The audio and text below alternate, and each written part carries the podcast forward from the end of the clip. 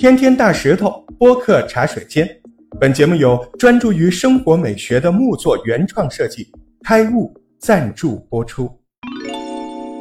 Hello，大家好，我是大石头。讲了好几天双十一，省钱节约，今天不讲了啊，今天换个话题。嗯，我问你个问题啊，你说一种生物它如果已经灭绝了几十年了？现在又突然出现了，你觉得这是好事儿还是坏事儿？我估计你会说，这不挺好的吗？对吧？啊，失而复得。嗯，哎，现在为这个事儿，世界上很多科学家忧心忡忡。我说给你听啊，就在今年年初，咱们国家喜马拉雅山发生了一件大事情，一种已经被深度灭绝的生物，已经是四十多年都没见着的这个动物。它又突然出现在人们的视野当中。这个动物是什么呢？这个动物就是尼泊尔云豹。哎，这个比我们国家的国宝大熊猫还要稀有。很多人听到这个消息，哎呀，太开心了。但是不少专家却显得忧心忡忡。他们都认为，已经绝迹的尼泊尔云豹这个突然再次现身，可能不是什么好事儿。专家究竟在担心什么呢？尼泊尔云豹再次出现，它又意味着什么呢？啊，先跟你介绍一下这个云豹啊。很多人可能对云豹这种生物也不太了解。云豹它是一种猫科动物，重量呢在十六千克到四十千克之间，啊，外观跟猫很像，呃，大猫，身上呢有淡棕色的云状的花纹，这个花纹很漂亮啊，像云一样，因此呢才叫云豹。根据它身体上的一些特点，有人就推断它们是远古生物剑齿虎的后代，因为它们两者的这个牙齿啊十分相似。哎，你别看云豹名字中有一个“豹”这个字，但它并不属于豹科。云豹有四个亚种，尼泊尔云豹正是其中之一。云豹一般生活在我国跟尼泊尔的交界的地方。它们通常在海拔两千米高的地方出没，很高很高的地方，对吧？它们都是吃什么呢？野兔、山羊，而且它这个皮毛非常漂亮，保暖性也很好。最重要是什么？好看。为什么好看？那个云状的图案呢，对吧？漂亮。这一漂亮的不得了了，这就是大量被捕杀。特别是在一九八几年的时候，哦，那时候无数的捕猎者就为找这个云豹，就跑进了喜马拉雅山，云豹遭到了大量的猎杀。本来你说雪山气候寒冷，条件那么恶劣，云豹的数量本来就不多嘛。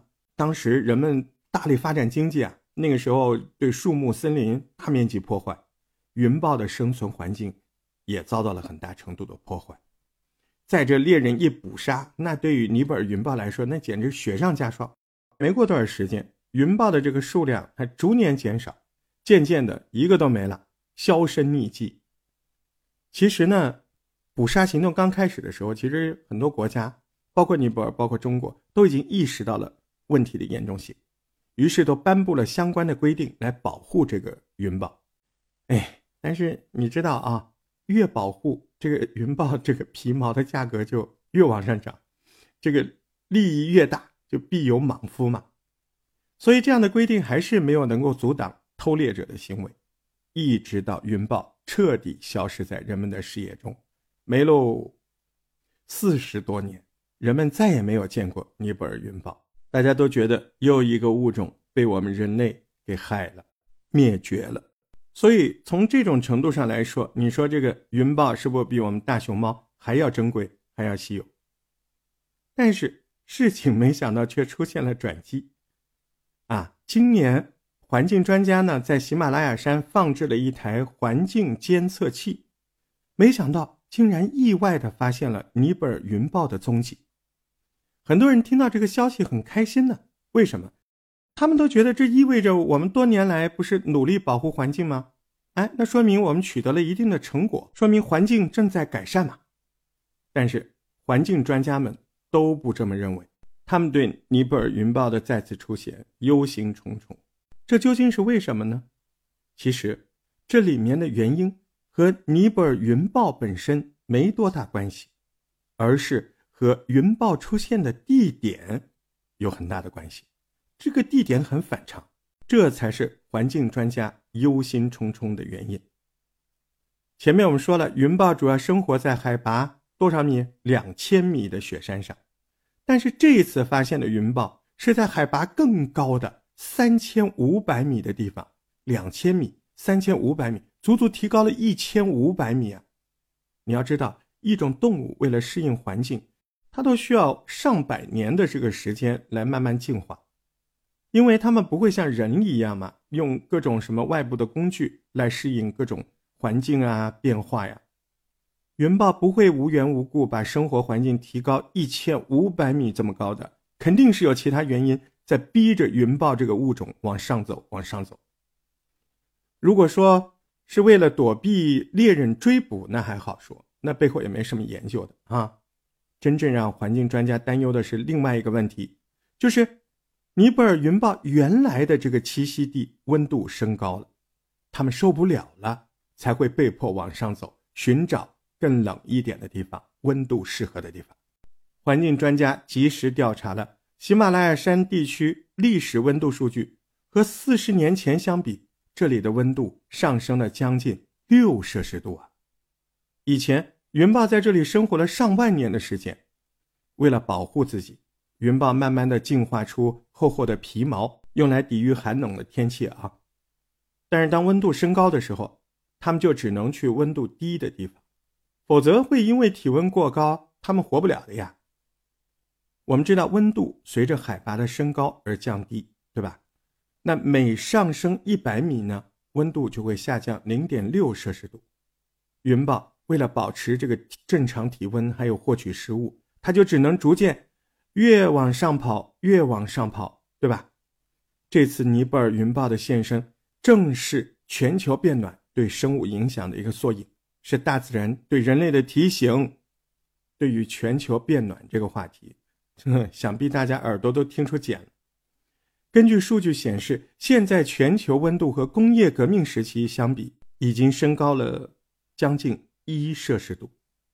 你说不就一摄氏度吗？嘿。不要小看这一度的变化，虽然在体感上没有什么特殊感觉，但是对于环境的影响那是非常非常大的。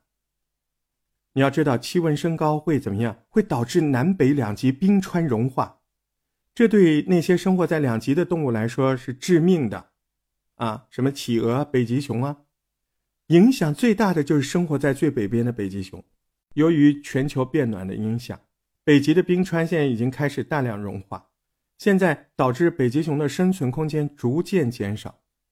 虽然北极熊可以游泳，但是它不能够长时间待在水里，它主要生活地点还是在冰川上面。对，那个北极熊一身白色的皮毛，它就是为了跟冰川融为一体，以以冰川为掩护，这样它就好捕食，对海豹进行偷袭。你这现在冰川一融化，北极熊它就捕不到海豹了。现在有些地方的北极熊已经陷入生存困境了，环境、食物，你都想不到，北极熊这个北极霸主，现在有一个另一个竞争对手，啊，叫什么呢？叫南方灰熊这种动物，马上它的这个这个这个活动地点就要跟北极熊产生交集了，圈子就要撞了。这种灰熊。它本来是应该生活在温暖的地方，和北极熊没有交集的呀，但是，却有灰熊最近出现在加拿大的高纬度地区，这里原来都是妥妥的北极熊出现的地方。根据这个当地村民的描述，说这里曾经从来没有灰熊出现过，但是这两年灰熊频繁的出现，这个情况也是非常不正常的。你要知道，这灰熊到来对这个北极熊那简直。太危险了！冰川的融化，北极熊本来逮海豹就逮逮不着了，它只能上岸寻找食物。这个时候，它就会跟灰熊产生竞争了。虽然说这这两个动物它在体型上势均力敌，但是北极熊有一个致命的弱点，哎，就是说北极熊每年产宝宝的时间，就是灰熊结束冬眠、肚子最饿的时候。你说这刚出生的北极熊小宝宝，那不就是灰熊补充热量的最佳选择吗？这个对于北极熊的 繁衍后代来说，那是致命的。除了竞争的捕猎关系，两个物种同属于熊科。嘿，还有更奇葩的事情。专家说，相处久了，这两种熊它难免会产生情感，进而致使灰熊和北极熊交配，产下全新的物种。对于新物种的出现，到底是好事还是坏事？环境跟人类本就是相互依存的关系，我们破坏环境，就会受到环境的报复反噬。你看啊，这两年天灾不断，疾病频发，各种奇怪的事儿、反常的现象屡见不鲜，归根结底都是和环境的变化有着千丝万缕的关系。保护环境就是在保护我们自己，为了我们的将来以及我们的子孙后代，我们希望每个人都能为保护环境尽一份自己的力量。今天我们这个节目选这个主题也是这个考虑。啊，对了，今天的节目最后插一个广告啊！除了播客茶水间这档节目之外，我最近又推了一档新节目，专门讲超自然现象的。呃，我这样介绍好像有点不接地气啊。我这样说吧，UFO 飞碟，这个未解之谜，科学家难以解释的现象啊，这个穿越灵异现象，老好听了，我跟你说，可神奇了。对。这档节目就叫《大石头神奇广播》，全网播放，你们可以搜着来听。今天就到这了，再见。